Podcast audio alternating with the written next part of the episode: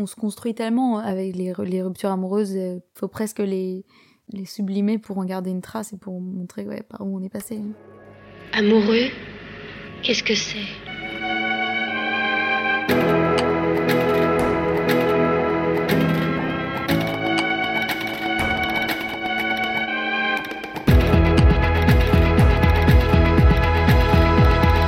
Je ne veux pas gâcher ma vie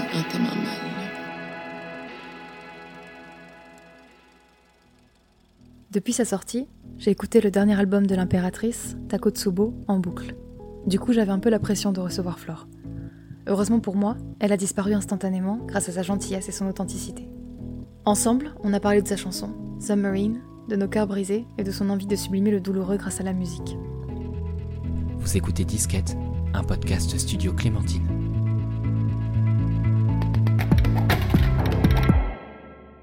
Du coup, Flore, je vais commencer l'entretien avec euh, la question un peu emblématique de disquette. Est-ce que tu en as pas un peu marre des chansons d'amour? Euh, bah Non, pourquoi Comment on pourra en avoir marre? Euh, Non, non, bah j'ai, j'ai, je pense que c'est l'inverse. J'en ai jamais assez des chansons d'amour. Et il y a ce truc où c'est de toute façon, il y a tellement de types de chansons d'amour différents. Il y a tellement plein de façons de parler d'amour que je pense pas qu'on peut être lassé à un seul moment de, de ça. il faut savoir que, enfin, je pense que c'est quand même le sujet le plus utilisé euh, dans la chanson. Euh, je pense pouvoir dire ça sans me tromper. Et euh, il y a bien une raison, c'est parce que toutes les nuances de l'amour, ça fait déjà un sacré panel de, de sujets et d'images à utiliser. Et non, non, non. Puis moi, j'ai un truc aussi très cathartique, je pense, que ce soit quand j'écris des chansons ou quand j'en écoute. J'adore justement quand ça par exemple si si je suis pas bien et que si c'est un morceau hyper triste qui parle d'amour hyper triste c'est justement ça que je vais rechercher euh, dans un morceau. Donc euh, non non au contraire j'en ai jamais marre et, et c'est presque vital. Je pense que je pourrais pas écouter des chansons qui parlent des arbres euh, toute la journée quoi. Ça au bout d'un moment ça me il me manquerait quelque chose quoi. Est-ce que toi t'as une chanson d'amour genre iconique? Une qui te fait vraiment pleurer à chaque fois? Ouais j'en ai une qui m'a beaucoup beaucoup aidée euh, l'année dernière, parce que j'ai traversé une, grosse rupture euh, l'année dernière euh, pendant le confinement. C'est parfait comme timing. Et c'est une chanson de Michel Jonas qui s'appelle Dites-moi. et qui pour le coup, c'est une chanson de rupture, donc archi triste. J'étais obsédée par ce morceau, je l'écoutais tout le temps, il y avait ce truc, et les paroles sont très très très très dur et le, refrain tu vois c'est c'est dites-moi qu'elle est partie pour un autre que moi et pas à cause de moi et euh, et je sais pas cette, phrase bon en plus c'est cette mélodie qui moi je trouve sublime. Et du coup c'était complètement addictif et cathartique. En tout cas comme en, en termes de posologie vous pouvez faire ce que vous voulez. Vous pouvez écouter mille fois par jour parce que c'était à peu près ce que je faisais. Mais quand t'as le cœur brisé c'est pas mal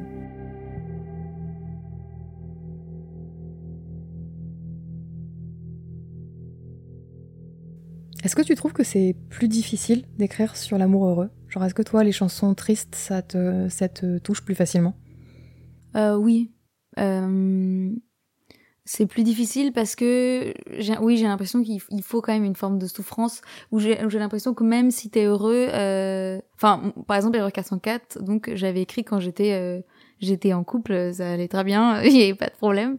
Euh, et j'avais écrit une chanson de rupture à ce moment-là, donc je pense qu'il y a quelque chose de peut-être que je trouve pas très intéressant. Je sais pas, c'est, c'est hyper triste de dire ça presque, mais je suis plus intéressée par la, par la souffrance. C'est peut-être très révélateur de ma vision du couple. Mais dans l'album, là, il y a un morceau heureux quand même qui, s'appelle Anomalie Bleue, qui parle d'une rencontre amoureuse euh, juste d'un coup de foudre au premier regard. Et ça, je trouve ça intéressant par contre, le coup de foudre et tout, la rencontre, je trouve ça hyper beau notre manager, il est toujours un peu furax parce qu'il dit que que il faut que j'arrête d'écrire des chansons euh, des primos euh, tout le temps.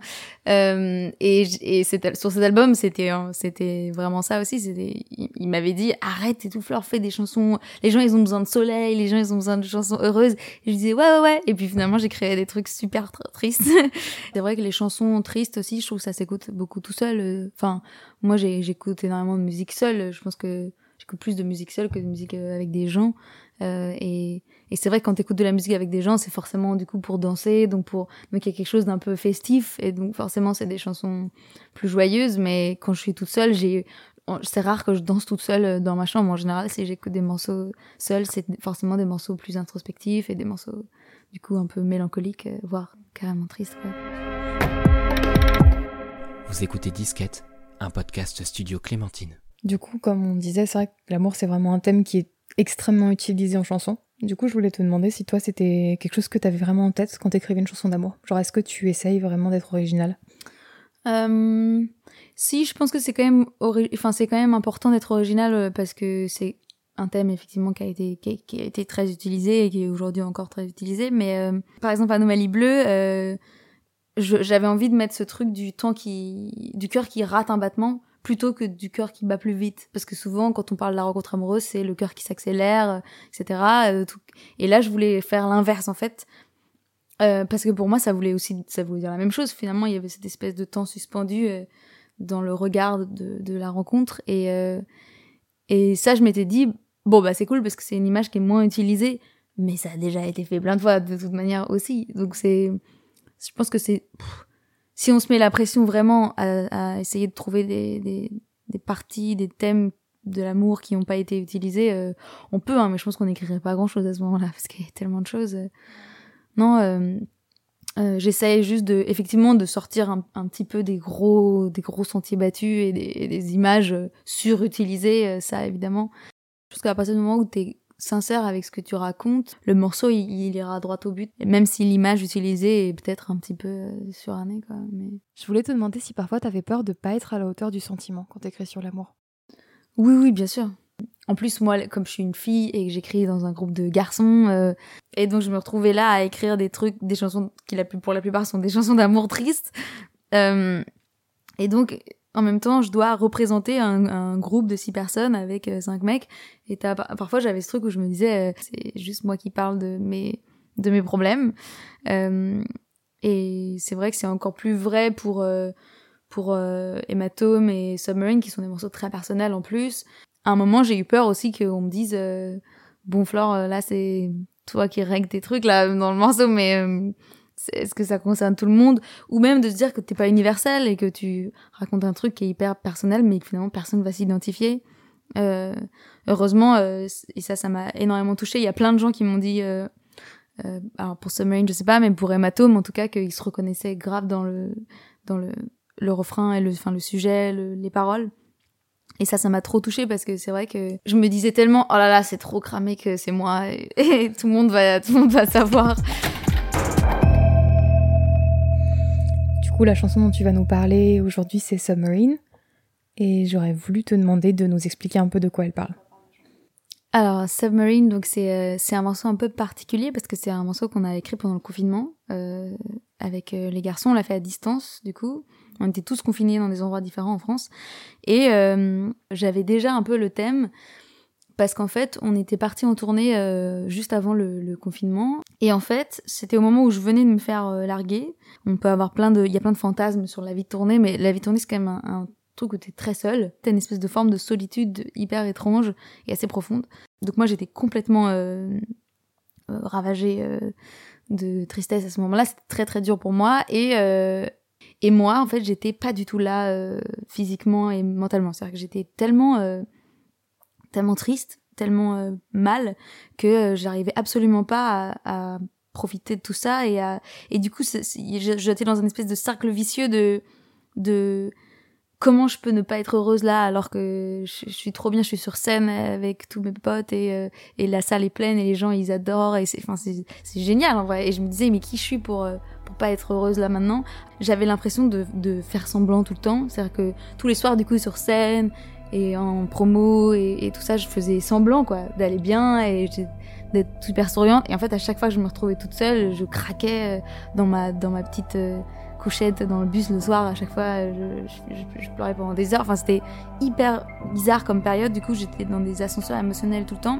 Et en fait j'avais envie d'écrire un morceau sur ça sur le fait qu'aujourd'hui et c'est aussi beaucoup je trouve à travers le prisme des réseaux sociaux euh, on fait beaucoup semblant d'aller bien de vivre notre meilleure vie euh, de que tout est trop cool euh, et qu'en fait bah il y a des moments où ça va pas du tout et il faut et bah, faut pas avoir honte et il faut le dire, il faut assumer sa fragilité, ses faiblesses, assumer le fait d'être- malheureux, d'être seul. Et donc Submarine, c'est toute cette idée de, de, quelqu'un qui se voile la face, qui se dit que ça va, et en fait ça va pas. Et, et, et tant qu'on dit pas que ça va pas, ça pourra pas aller mieux. Il y a un espèce de twist dans le refrain où c'est en fait je dis c'est bon, tu peux me dire que tu m'aimes plus, euh, pas de problème, je vais rester hyper euh, sereine et tout. Euh, je vois que tu, enfin, je te vois partir en gros et c'est pas grave, j'ai pas besoin de dire au revoir. Et en fait, à chaque fois, les fins de refrain, c'est je dis do I, c'est genre pas vrai? Et en fait, non, ça, bah non, parce que c'est pas du tout, finalement, euh, intérieurement, c'est pas du tout le cas. Est-ce que ça t'a aidé d'écrire cette chanson? Genre, est-ce que ça a eu vraiment un aspect thérapeutique par rapport à tout ce que t'as vécu à ce moment-là? Ah mais bien sûr, enfin c'était vraiment euh, en plus j'ai dû euh, écrire et euh, enfin composer, écrire et, et, et enregistrer le morceau quand j'étais vraiment vraiment pas bien euh, du coup pendant le confinement. Et et ça m'a vraiment aidé. Je sais pas, j'ai eu un truc où, où ça m'a en fait pour carrément être méga méga deep disons que ma rupture, j'ai donc c'est quelqu'un qui m'a quitté et qui en plus m'a pas du tout laissé euh...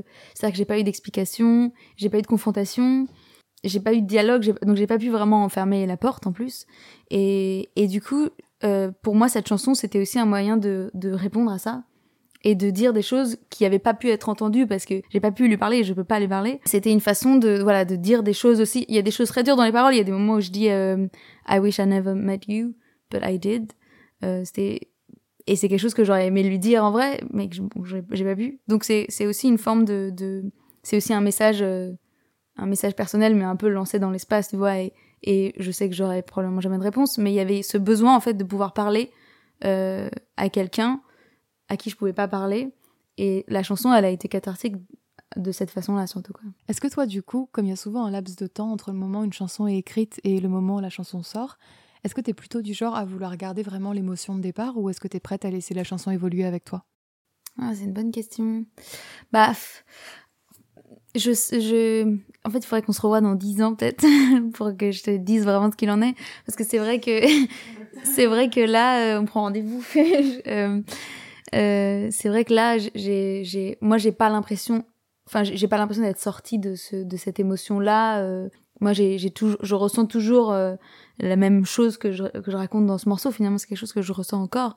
Enfin, je veux dire. euh, pas au sens où je suis encore au fond du trou de ma rupture, mais euh, tout ce que je dis dans le morceau, c'est des choses qui sont toujours vraies. Et même, je pense que si je la chantais dans 10 ans, j'arriverai à me replonger dans ce, dans ce mood-là. Quand c'est un morceau que t'écris, c'est forcément une part de toi qui est à l'intérieur. Et euh, moi, je trouve que c'est assez facile finalement de, de se replonger dedans et de, de retrouver l'émotion. euh. Et est-ce que ça t'a fait du bien de garder un souvenir de cette émotion? Euh, oui, enfin, je suis contente de l'avoir fait parce que je, tr- je trouve ça important de laisser des traces de des choses, euh, même des choses qui font mal. C'est vrai que cette rupture, par exemple, c'était quelque chose de très très euh, profond euh, chez moi et qui est toujours que je suis encore en train de régler aujourd'hui. Et je trouve ça, ouais, je trouve ça important qu'il y ait une trace de ça.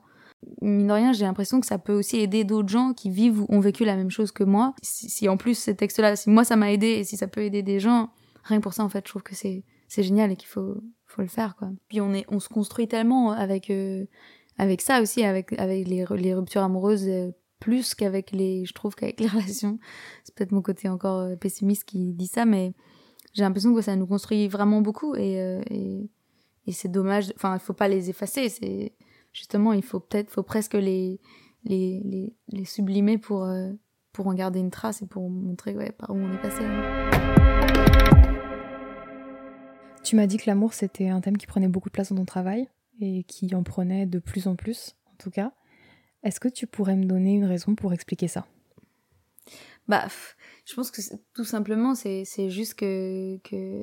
En fait, je trouve que c'est tellement, euh, c'est tellement plus profond que tout le reste que, que tu peux pas passer à côté de ça. euh, donc, euh, et, en- et en fait, bah, c'est un peu ce que je dis aussi dans Hématome. Dans Hématome, je dis euh, je voudrais m'en aller, mais j'ai rien à fuir. Et c'est vrai qu'il y a ce truc de.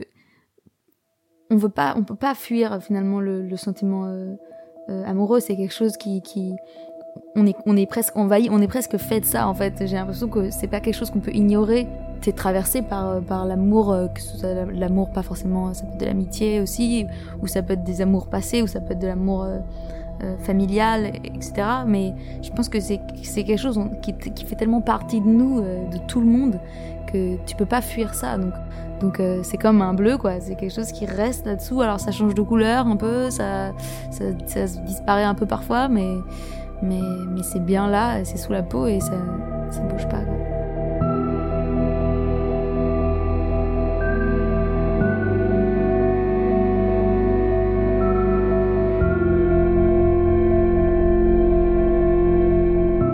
Venez d'écouter le sixième épisode de Disquette, dans lequel Flore Benguigui nous a parlé de sa chanson Submarine. Je suis Camille Dargaud, j'ai produit ce podcast et Mathis Grosot s'est chargé de la réalisation et de la musique. Disquette est le tout premier podcast Studio Clémentine. On vous retrouve très vite, Mathis, Ruby et moi, pour parler d'amour en chanson dans Disquette.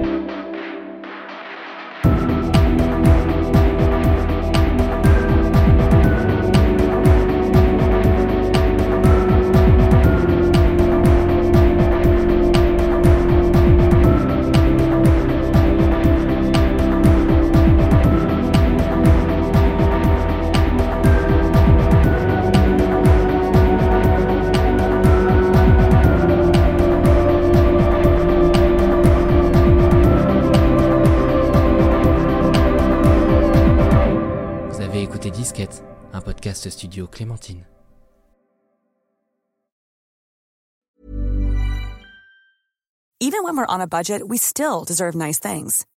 Quince is a place to scoop up stunning high-end goods for 50 to 80% less than similar brands. They have buttery soft cashmere sweaters starting at $50, luxurious Italian leather bags, and so much more. Plus, Quince only works with factories that use safe, ethical, and responsible manufacturing. Get the high-end goods you'll love without the high price tag with Quince. Go to quince.com slash style for free shipping and 365-day returns.